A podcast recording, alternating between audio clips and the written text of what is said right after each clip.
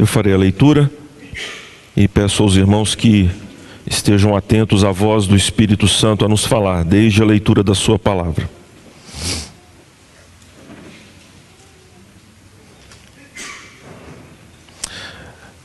Disse Jesus aos judeus que haviam crido nele: Se vocês permanecerem firmes na minha palavra, verdadeiramente serão meus discípulos. E conhecerão a verdade, e a verdade os libertará. Eles lhe responderam: Somos descendentes de Abraão e nunca fomos escravos de ninguém. Como você pode dizer que seremos livres?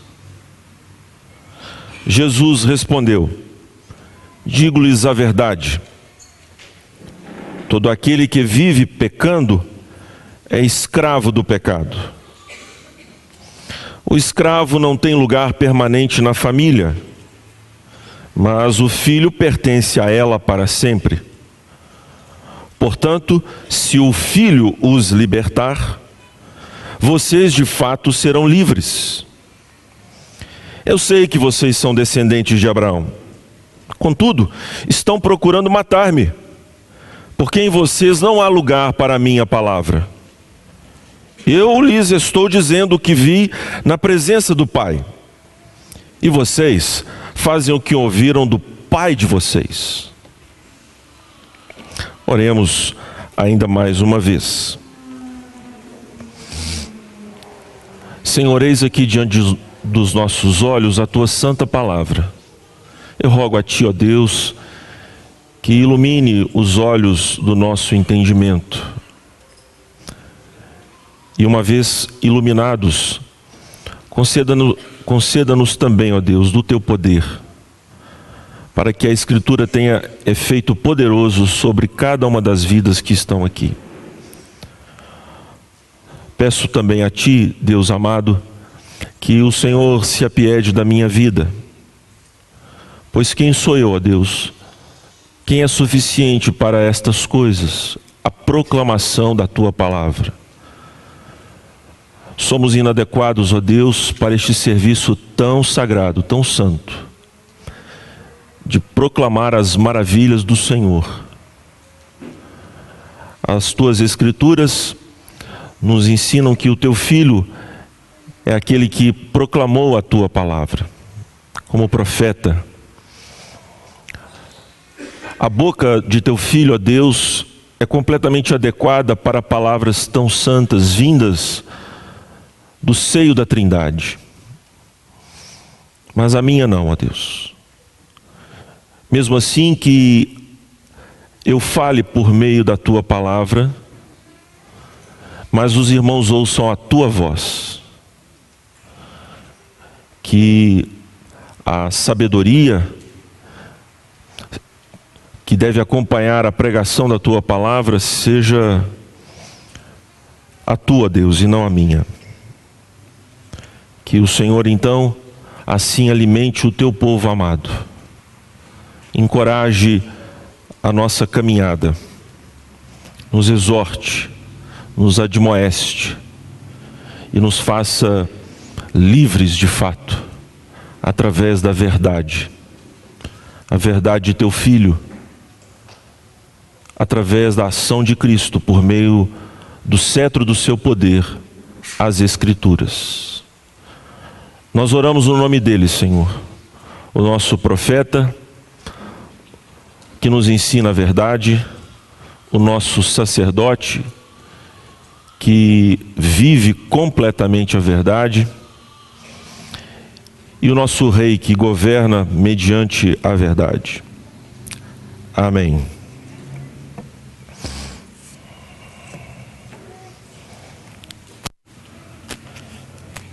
Irmãos, esse trecho da palavra do Senhor Deus nos ensina sobre o Messias e a verdade libertam o pecador. Ambos, o Messias e a verdade, jamais trabalham de forma dissociada, separada. Eles trabalham juntos E esta é a verdade que está na proa deste texto, meus irmãos, e que Deus quer nos falar.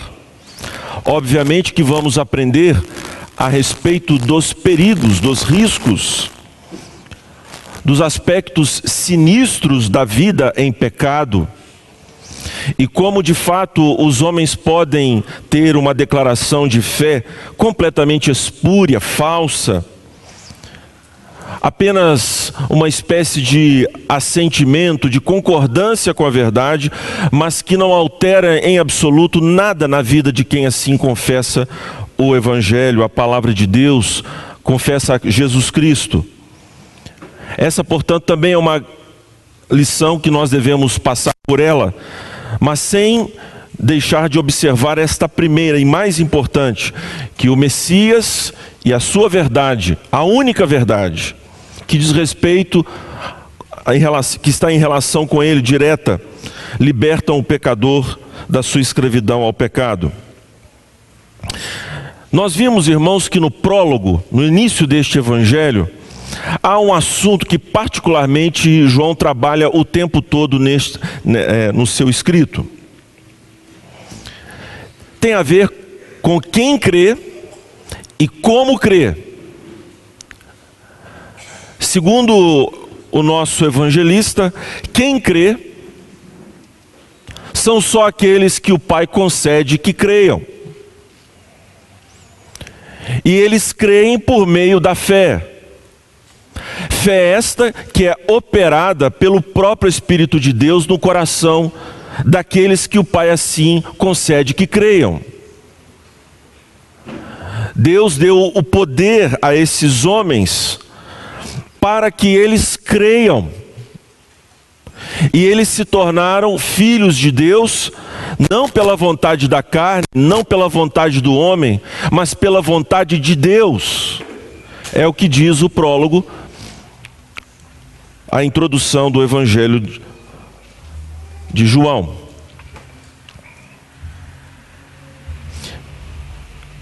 E isso está presente, irmãos, este aspecto de quem crê e como crê, no decorrer deste Evangelho. Apenas para relembrarmos aqui uma passagem importantíssima neste sentido, nós poderíamos mencionar outras que já passamos por elas, mas vamos nos ater apenas a esta. Eu peço a todos que abram as Bíblias no capítulo de número 6 do mesmo Evangelho de João, no versículo de número 63.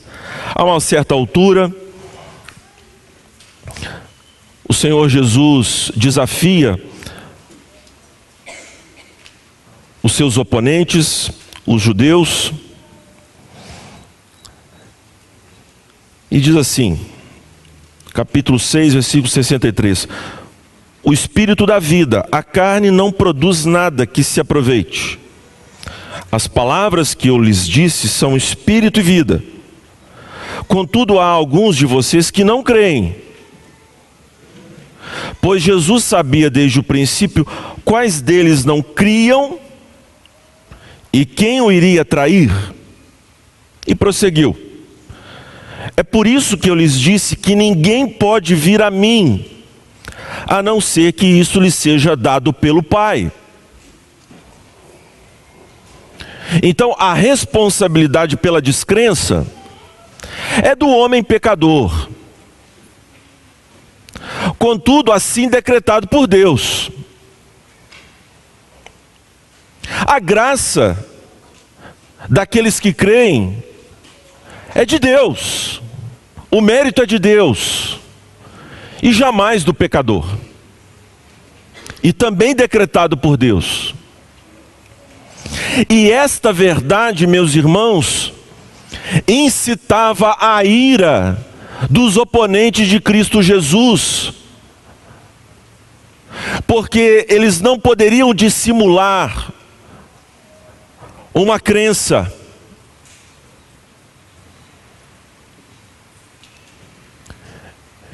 e a sua incredulidade jamais poderia ser debelada, vencida, senão pelo poder de Cristo, de Deus e do seu Espírito Santo. Pois bem, mais uma vez no capítulo de número 8, nós temos exatamente esta situação. Veja o capítulo número 8, versículo de número 30. Tendo dito essas coisas, muitos creram nele. Então veja, o cenário onde Jesus está é no templo em Jerusalém, muito provavelmente. Ele está ensinando às multidões que acorriam na festa dos tabernáculos. Ele já disse que essa festa se consuma nele, de forma bem clara. Ele é a luz que essa festa trazia, ele é o próprio tabernáculo de Deus vindo ao mundo, e ele é a água da vida. Todas essas circunstâncias, o tabernáculo, a luz e a água, estão presentes na própria festa. E o Senhor Jesus é quem consuma todas essas, essas simbologias, esses tipos. Então, algumas pessoas, ao verem o Senhor discursar e atingir duramente aqueles oponentes, quando ele lhes declara que era necessário para que eles se livrassem do pecado, para que se livrassem do pecado, eles deveriam crer em Jesus e não apenas crer nele como Messias, mas como o Messias divino. Pois a natureza do problema, o pecado deles, só pode ser vencido a partir de uma força que eles não têm a força divina. E algumas pessoas que estavam ali na multidão creram nessa verdade. E o Senhor Jesus, no versículo 31, então, adverte esta multidão para que elas para que ela esteja segura quanto àquilo que diz crer. Qual é a evidência? Qual é a evidência? O que evidencia? O que caracteriza de fato alguém que creu em Jesus Cristo, creu em Cristo como Deus, Deus encarnado, e portanto terá esperança para ver o seu pecado vencido? O Senhor Jesus dá esta evidência. Se vocês permanecerem firmes na minha palavra, verdadeiramente sois. A tradução da NVI não é correta, é sois. Porque pode parecer que Jesus está falando algo que no contexto ele vai desmentir. Veja, irmãos, o que Jesus está dizendo não é se eu permaneço, eu me torno discípulo. Não é isso. Não é isso. Não é isso. Não é isto. Não é isto. Não é isto. Ele está dizendo do efeito de quem crê corretamente. Se vocês permanecerem firmes na minha palavra, é uma evidência, é um efeito de que vocês de fato são meus discípulos. Não serão, sois, como a Ara muito bem traduz. Sois. E efetivamente acontecerá algumas coisas decorrentes desta nova relação. O que Jesus está apontando, assim como fez em outras porções deste evangelho, é que tem que haver uma relação entre ele e o discípulo. Se vocês permanecerem firmes na minha palavra, sois meus discípulos. Vocês foram introduzidos. Vocês passaram a crer pelo poder de Deus. E a consequência natural deste fato é que vocês conhecerão a verdade e a verdade os libertará. Veja, o Senhor Jesus demanda esta permanência que o homem deve exercer. Mas, contudo, ele jamais deixa de divisar, de, de fazer os seus discípulos compreenderem, aqueles que crerem, que essa permanência é fruto, é resultado de uma relação com Deus. Porque logo adiante ele vai dizer que só o filho liberta.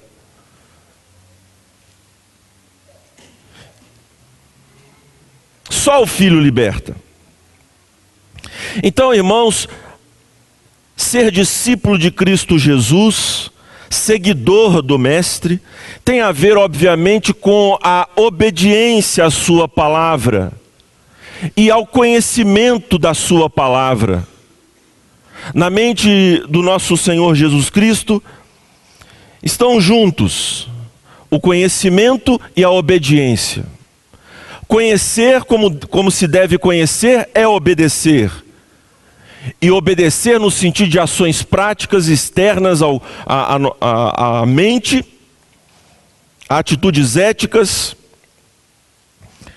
tem a ver com conhecer, porque eu só posso agir segundo aquilo que sei.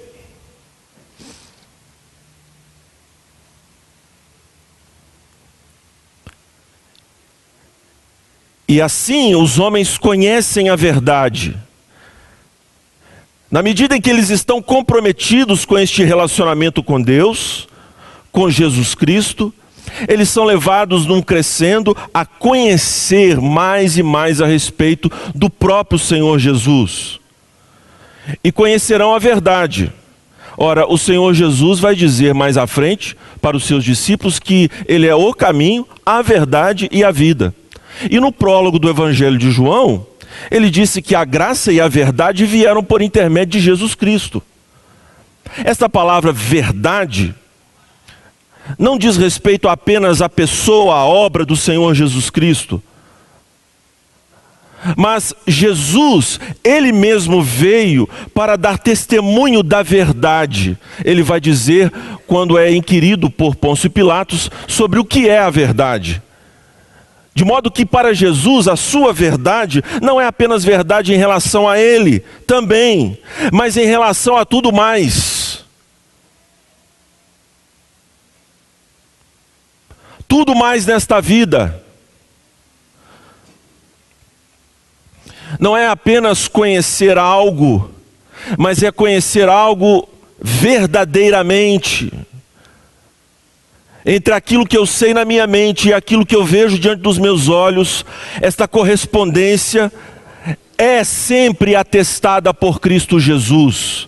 Ele é o Senhor não da verdade apenas religiosa, em relação à sua obra salvífica, a sua divindade, mas sobre tudo mais. Esta não é apenas a pretensão, é o que o Evangelho mesmo diz.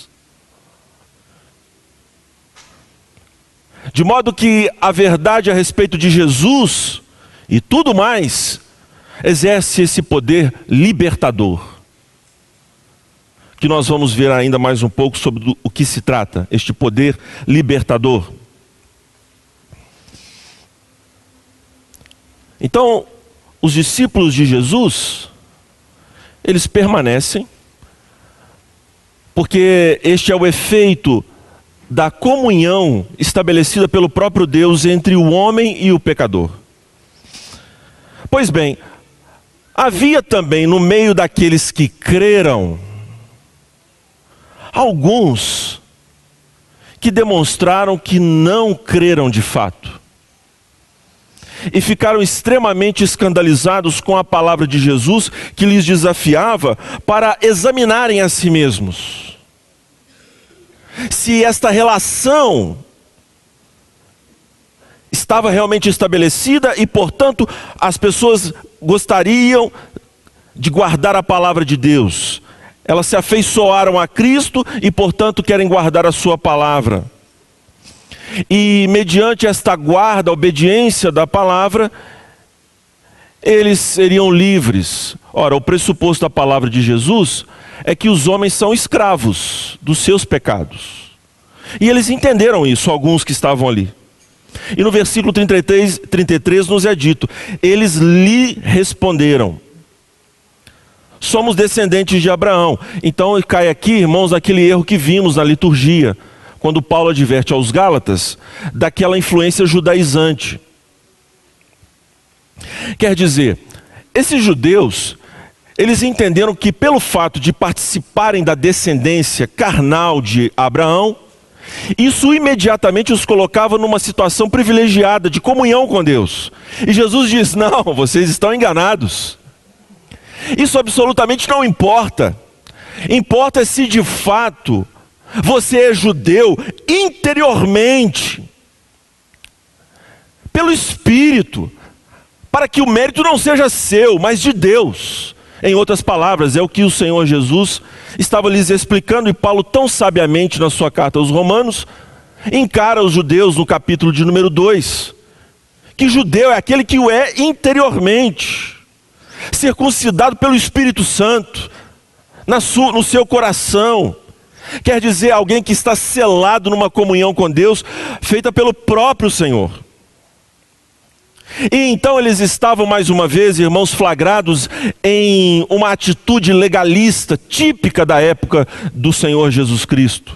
Eles achavam que, pelo seu próprio mérito e esforço, poderiam assim observar a lei do Senhor, enfrentá-la de peito aberto, prestando obediência completa à lei do Senhor, eles estavam completamente equivocados e por isso se escandalizaram com a palavra de Jesus.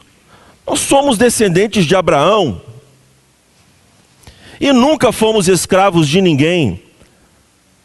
Obviamente, eles estão falando no sentido político, porque é, é um absurdo que eles ignoravam que foram escravos uma vez no Egito, na Babilônia, na Assíria. Eles estavam se referindo a uma questão espiritual. Como você pode dizer que seremos livres? Aí então o Senhor Jesus lhes explica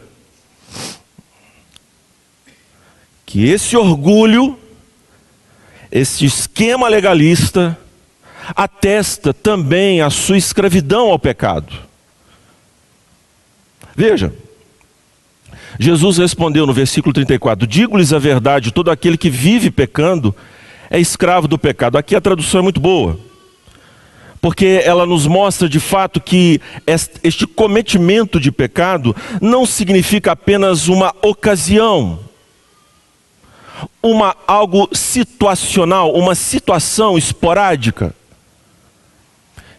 E muitos hoje, se você parar na rua, é exatamente assim que eles pensam há no senso comum, aí difuso na sociedade, uma noção de delito, de pecado. E o que eles entendem? Se você perguntar a cada um deles, você é pecador? Claro que sou. Aí ele vai responder, mas tem gente mais pecadora que eu. Por quê? Porque a noção que eles têm é de que, de fato, há uma ruptura na sua conduta a pessoa vai de forma retilínea, ali numa determinada conduta, seja em relação à sua alimentação, seja em relação ao seu trabalho, e de repente há uma falha, uma quebra. Mas sempre algo externo, ocasional. Eles não entendem, assim como os judeus da época de Jesus, que o que Cristo está falando é a respeito de uma condição Condição esta, meus irmãos, que leva os homens a serem escravos do pecado. Eles têm que pecar. Aí alguém pode imaginar que Jesus esteja falando a respeito de alguns vícios. Por exemplo, alguém que é viciado em sexo, alguém que é viciado em álcool, alguém que é viciado em Marvel, né? Hoje também está muito comum isso, né? Alguém que é viciado em viagem, alguém que é viciado em dinheiro, mas Jesus não está falando a respeito disso num primeiro momento. Essas idolatrias, estas atitudes que subjugam a vontade humana, é o sintoma de uma doença muito pior, que contaminou toda a integridade humana, poluiu o homem completamente. O princípio então que governa a sua alma é a transgressão. A Bíblia mostra que o pecado é a transgressão, é ir além da lei de Deus ou ficar aquém da lei de Deus. O que é certo eu não faço e o que é errado eu faço. Este é o pecado. O pecado, meus irmãos, você não precisa ensinar a criança. Ele, a estultícia está presa ao coração da criança. Por isso que Davi diz que eu nasci na iniquidade, em pecado me concebeu a minha mãe. Isso, meus irmãos, o próprio, a própria tendência pecaminosa é um juízo divino, é o que os teólogos chamam de pecado original. O pecado original, um juízo divino, determina que os homens todos, porque Adão caiu, nasçam com esta tendência corrupta. Pastor, eu não fiz nada. Eu não estava lá no Éden quando Adão pecou. Sim, eu entendo que você pode questionar dessa maneira. Mas, meu querido, nós, queiramos ou não, estamos vinculados uns aos outros. E as ações dos homens sempre têm algum tipo de desdobramento sobre nós. Estamos vinculados. Não há como. Pois bem, é disso que a Escritura nos ensina quando fala a respeito do primeiro casal. Estamos vinculados a eles. Assim como também estamos vinculados ao nosso presidente Jair Bolsonaro quer alguns gostem ou não do novo presidente, as suas ações têm efeito sobre a nossa vida. É o que nós chamamos de federação. Pois bem, os ignorantes judeus, eles estavam negligenciando este correto ensino da palavra. E Jesus lhes mostra que o pecado de Adão teve efeito sobre a sua prole, sobre a sua descendência. E todos os homens cometem pecado e são escravos do pecado. A sua vontade é transgredir a Deus. Os seus sentimentos são de ódio contra Deus. Os seus pensamentos são blasfemos. Alguns podem dizer assim: não, pastor, eu sou uma pessoa religiosa, eu acredito em Deus. As Escrituras dizem que nós, os homens, andamos sem Deus no mundo. Obviamente, não quer dizer que você pode até ter um Deus chamado Jesus Cristo ou Yahvé, mas esse Deus que está na sua mente não é o Deus das Escrituras. É preciso que o homem sofra um processo regenerativo a partir da própria ação divina, para que ele conheça verdadeiramente, para que ele conheça de fato a Deus, para que aquele testemunho que ele tem dentro do seu coração seja reconhecido esse testemunho que nós não podemos negar a respeito da existência de Deus, que os homens abafam, criando o seu próprio Deus, à sua imagem e à sua semelhança, o seu ídolo. E observe que interessante, irmãos. Jesus está falando para judeus, pessoas que acreditam em Yahvé. E o Deus deles era o diabo. É o que Jesus vai dizer mais à frente. O Deus deles era o demônio, um desejo de adorar com seus pés, a, aos pés de Satanás. Que isso, pastor? Que coisa horrorosa! É o que Jesus diz. Eles adoram o diabo. E dizem adorar a Yahvé. Somos filhos de Abraão. Você se lembra quando aqueles homens, os fariseus, vieram ao Jordão para passarem pelo batismo de arrependimento de João Batista? E João Batista os encara, porque eles chegaram todos gabolas, faceiros. Bom, vamos lá. Já que João Batista é profeta, nós queremos ficar bem com o povo que o considera como profeta, então vamos lá receber este tal batismo. E João Batista olha para aquela hipocrisia, aquele monte de pecado hipócrita, e lhes diz claramente: Não comeceis a dizer entre vós, temos por pai a Abraão, porque eu vos digo que dessas pedras Deus pode suscitar filhos a Abraão. Hipocrisia escravidão ao pecado. E Jesus então lhes ensina como eles podem se livrar. Qual é o meio para crer? Depende deles? É através deles? Ora, o oposto disto é que o Senhor Jesus lhes ensina: que eles não podem se livrar porque eles são escravos. Eles não podem dizer quando amanhecem um dia para o pecado: pecado, hoje não é o seu dia. Hoje é o dia da santidade. Não, eles não podem dizer isso. Eles são escravos. E não é de vícios, repito, mas de uma tendência a transgressão. Que os impossibilita totalmente de agirem segundo a vontade de Deus. E o Senhor Jesus diz: o escravo não tem lugar permanente na família, mas o filho pertence a ela para sempre. Ou seja, o Senhor Jesus passa de um aspecto para outro. Olha, por conta desse pecado que vocês têm,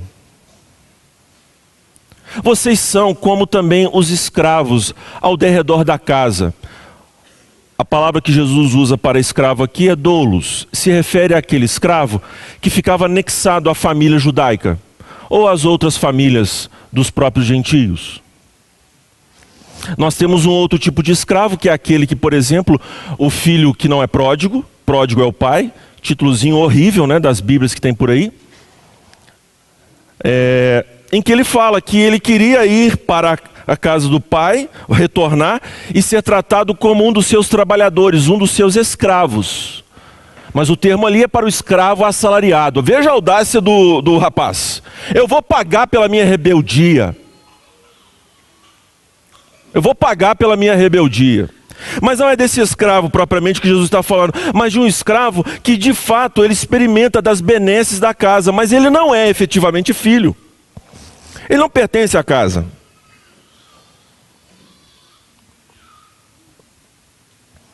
Essa condição de filho, de desfrutar da comunhão dos pais, da casa, dos privilégios, pertence só a Jesus. Na comparação feita por Cristo, pois ele diz logo adiante: portanto, se o filho os libertar, vocês de fato deixarão de ser escravos do pecado e terão uma comunhão íntima com a casa. Então, irmãos, o que o Senhor Jesus está ensinando a esses judeus ignorantes é que somente Cristo Jesus e a sua verdade, porque veja, no versículo anterior 32, a verdade liberta. Mas é verdade, verdade de uma pessoa. Então, a verdade que Jesus está falando está conectada à sua própria pessoa. Por isso que a comunhão com Cristo pressupõe a comunhão com a sua palavra, e a comunhão com a sua palavra pressupõe a comunhão com a sua pessoa. Ambas são diferentes. Há uma distinção óbvia. Uma coisa é a escritura, o ensino dela. Ela não é Cristo, mas quanto ao seu propósito, a Bíblia, como alguém já disse muito bem, é Cristo para nós. O propósito da Bíblia está em harmonia com o propósito do Cristo bendito. E o propósito das Escrituras, o propósito de Cristo Jesus, é que se ele liberta alguém, essa pessoa é verdadeiramente livre. Livre para quê, pastor? Bom, no contexto, para que a gente fique na veia do texto. Observe aí o capítulo 8, versículo 21.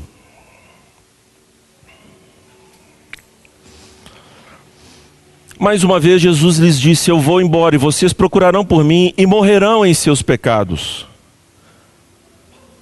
Então há um aspecto de temor quanto ao futuro. Temor este que aprisiona. Veja, uma pessoa amedrontada é uma pessoa vulnerável.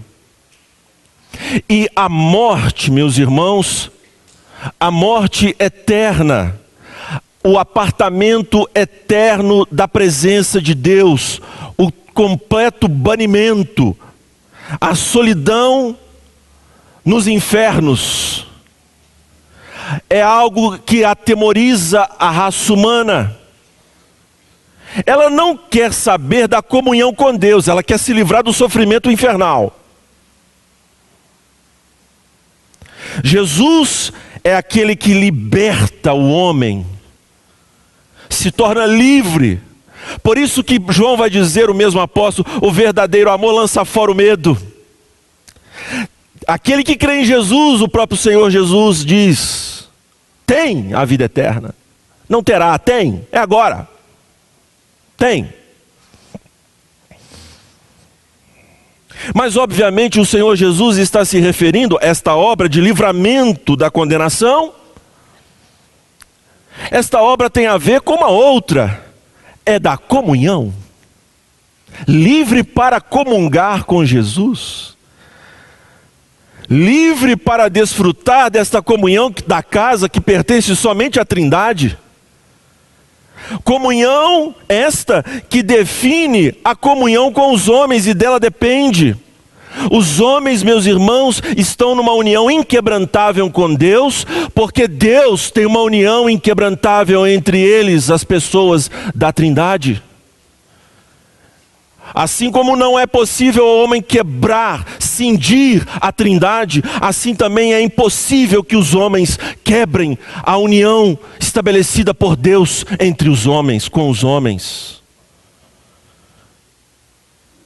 Se o filho, pois, os libertar, vocês vão entrar na casa e permanecerem ali também. É interessante, irmãos, veja. O verbo, se vocês permanecerem, é o mesmo. O escravo não tem lugar permanente na família. Portanto, se o filho os libertar, vocês de fato serão livres, vocês permanecerão. A liberdade do pecado escraviza. E a liberdade de Cristo aprisiona por amor. A liberdade do homem escraviza. A liberdade de Cristo aprisiona por amor. Irmãos, nós fomos criados para a adoração, para a comunhão. Há como que um senso claro de desperdício quando a vida vai se esvaindo por entre os dedos e o homem não, não tem a âncora da sua alma, o seu porto seguro, ele não tem aonde se quedar, e por isso ele sai como um louco buscando a transcendência, o céu, para preencher este vazio em sua alma, contudo, ele quer abrir-se o mais possível, como um rio caudaloso para poder absorver algo que ele não consegue entender, mas que ele sente que é necessário a adoração.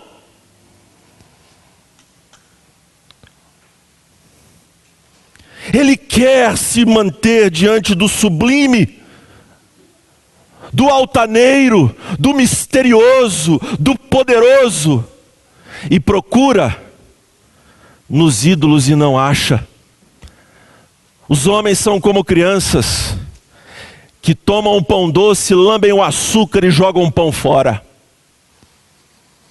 Os seus prazeres são enganosos, os seus prazeres os frustram, e o vazio que queriam se livrar se torna mais profundo após uma atitude idólatra.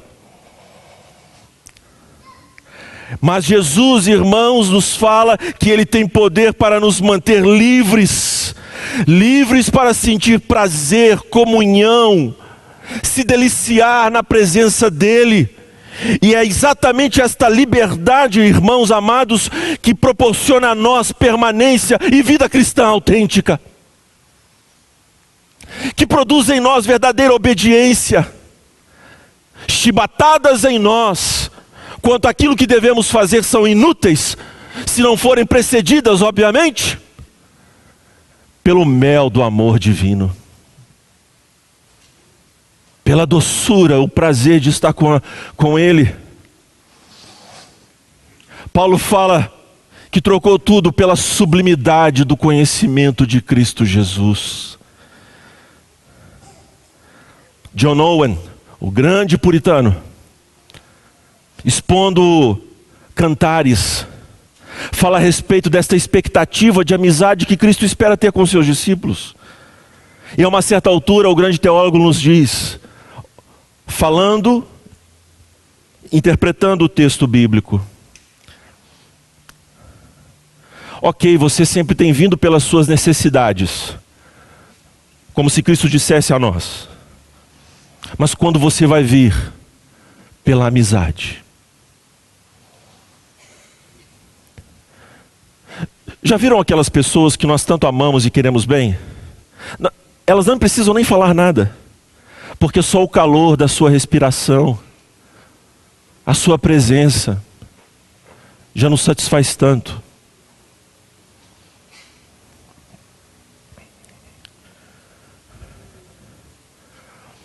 Até os seus erros.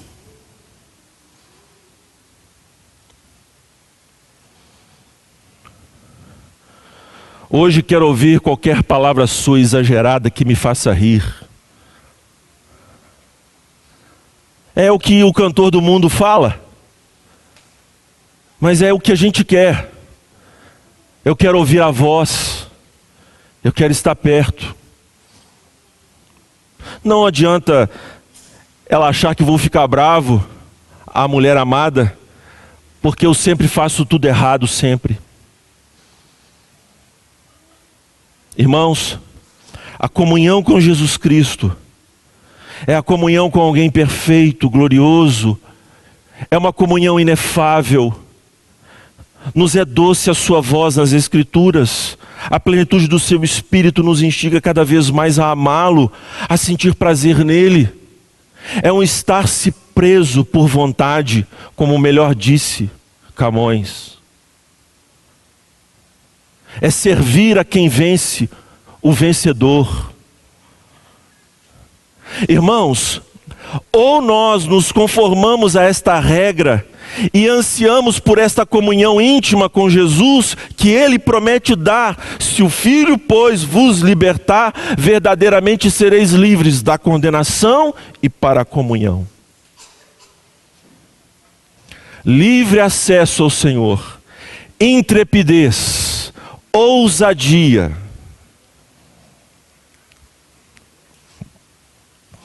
Mais adiante, o Senhor Jesus diz assim: Eu sei que vocês são descendentes de Abraão, contudo estão procurando matar-me.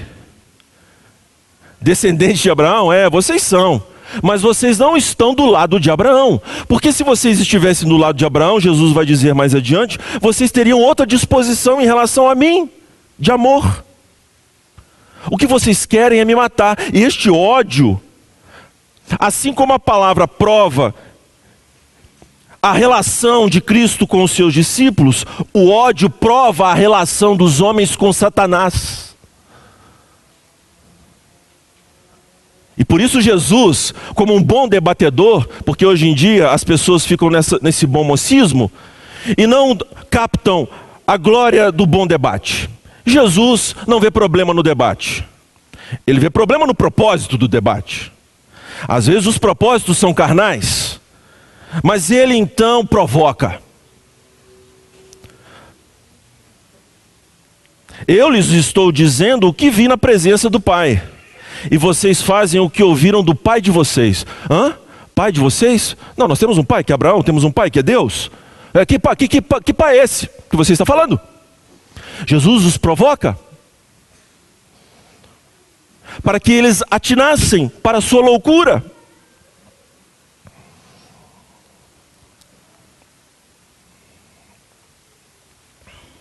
Jesus está provocando a vidas aqui também hoje.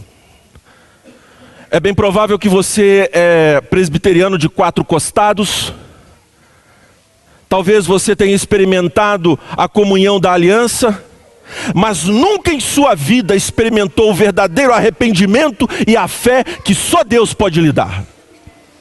A responsabilidade é sua, mas a graça é dele, e você tem que rogar a este Cristo que liberte a sua vida, não apenas de pecados, mas do pecado, para que você faça a vontade do Senhor.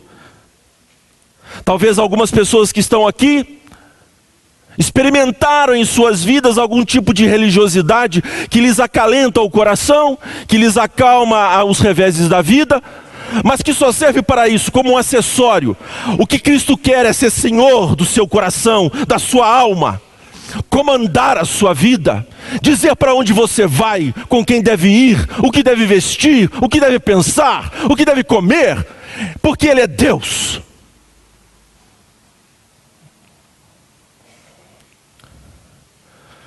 E assim como Cristo diz a esses oponentes, ele lhe diz: hoje, nesta manhã, se o Filho, pois, vos libertar, verdadeiramente sereis livres. Livre para funcionar, não como um pássaro engaiolado, mas para funcionar como um pássaro livre para adorar. Porque você nasceu para adorar. E enquanto a sua alma não descansa em Deus, não há paz. Quanto aos irmãos, filhos de Deus que estão aqui, eu sei que muitos dos nossos pecados, irmãos, estão nos alfinetando. Vez por outra recorremos nos mesmos pecados. E é preciso, irmãos, de fato ter tolerância zero com o pecado. Não podemos brincar com o pecado, porque o pecado pode nos matar. E há alguns pecados, como Paulo diz aos Gálatas, que aqueles que praticam tais coisas, as obras da carne, habitualmente, Jesus não vai nos livrar de pecar completamente. Isso ainda vai acontecer. Mas o que ele promete aqui e nos afiança para a glória que será revelada em nós lá na glória, a adoção completa de filhos, é de quebrar o cometimento contínuo, habitual do pecado. O cristão, irmãos, não pode se deleitar no pecado, não pode se esquecer no pecado, o pecado tem que lhe incomodar deveras, ele precisa sentir as dores,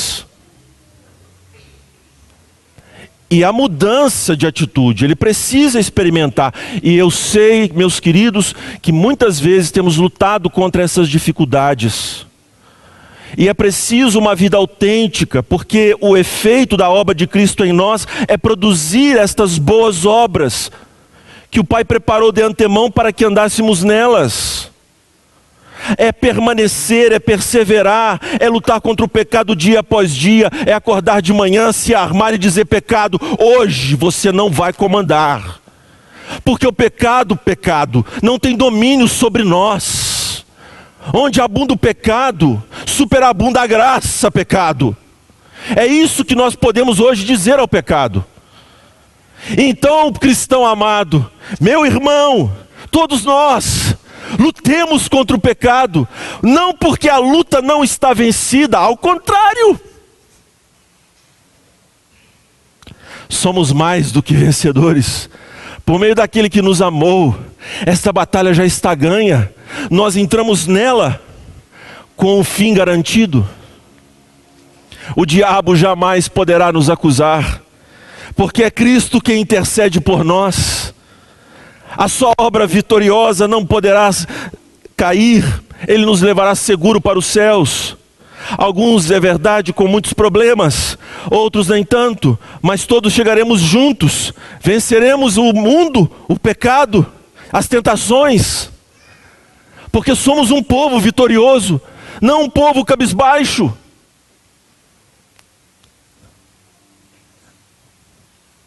Vamos cantar para esse Cristo Jesus nos coloquemos em pé.